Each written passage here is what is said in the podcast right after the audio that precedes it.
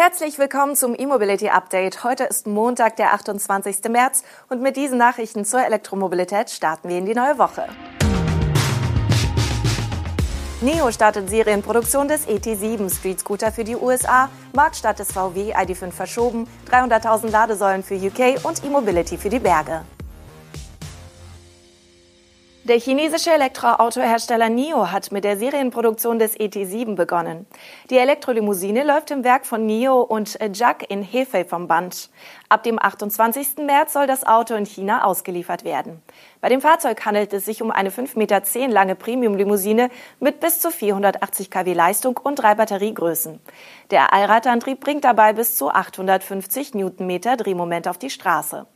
An der Vorderachse ist ein E-Motor mit 180 kW verbaut. Die hintere Maschine kommt sogar auf 300 kW. Für den Spurt auf Tempo 100 braucht der Neo 3,9 Sekunden. Kommen wir zur Batterie. Ist der mit 150 Kilowattstunden größte Akku verbaut, soll der ET7 bis zu 1000 Kilometer Reichweite bieten. Allerdings wurde dieser Wert im veralterten NEFZ ermittelt und ist deshalb nur wenig aussagekräftig. Neben dem E-Antrieb ist bei der chinesischen Limousine auch die Vernetzung und Software sehr wichtig.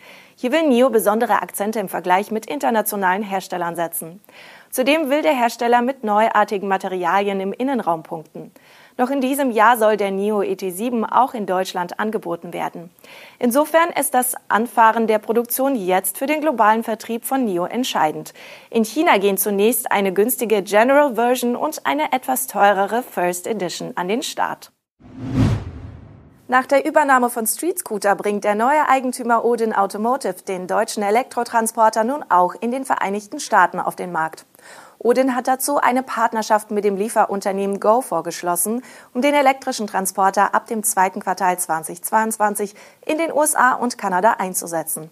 Dabei geht es um die Lieferung von knapp 3300 Fahrzeugen. Die Zusammenarbeit mit Odin macht GoFor zu einem der ersten E-Fleet SA Service Anbieter in Nordamerika, heißt es. Das Netzwerk des Unternehmens besteht aus mehr als 10.000 unabhängigen Fahrern sowie GoFor Franchise Flottenbesitzern. GoFor habe sich für den Street Scooter entschieden, weil sich die Baureihe in den letzten sieben Jahren mit mehr als 20.000 elektrischen Lieferfahrzeugen bei der Deutschen Post bewährt habe. Der Logistikkonzern hatte seine E-Auto-Tochter im Januar an die luxemburgische Odin verkauft, die damit die Rechte und das Produktions-Know-how der Post samt der Tochtergesellschaften in der Schweiz und Japan übernahm. Das Werk in Düren hat Produktionskapazitäten für bis zu 30.000 Fahrzeuge pro Jahr.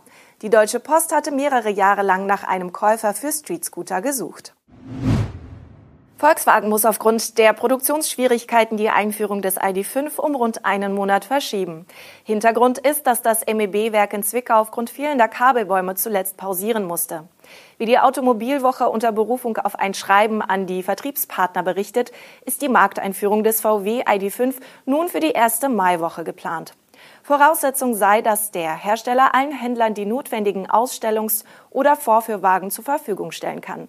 Fahrzeuge, welche sich bereits in den Zielbahnhöfen befinden, werden noch nicht ausgeliefert, um eine Gleichbehandlung aller Partner zu gewährleisten, wie es heißt.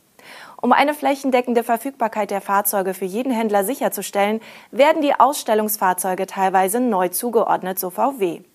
Das elektrische SUV Coupé, das weltweit zunächst nur in Zwickau gebaut wird, sollte eigentlich ab der ersten Aprilwoche an Kunden übergeben werden. Jetzt ist klar, die Kundschaft muss auf ihre Elektroautos länger warten. Bekanntermaßen geht die verzögerte Einführung des ID.5 darauf zurück, dass das Elektroautowerk von Volkswagen in Sachsen nach einer mehrwöchigen Produktionspause aufgrund fehlender Kabelbäume aus der Ukraine erst diese Woche die Fertigung wieder aufnehmen kann. Ursprünglich sollte die Pause noch eine Woche länger dauern. Da der Zulieferer inzwischen wieder liefert, können in Zwickau und Dresden ab heute wieder Elektroautos der Marken Volkswagen, Audi und Seat hergestellt werden.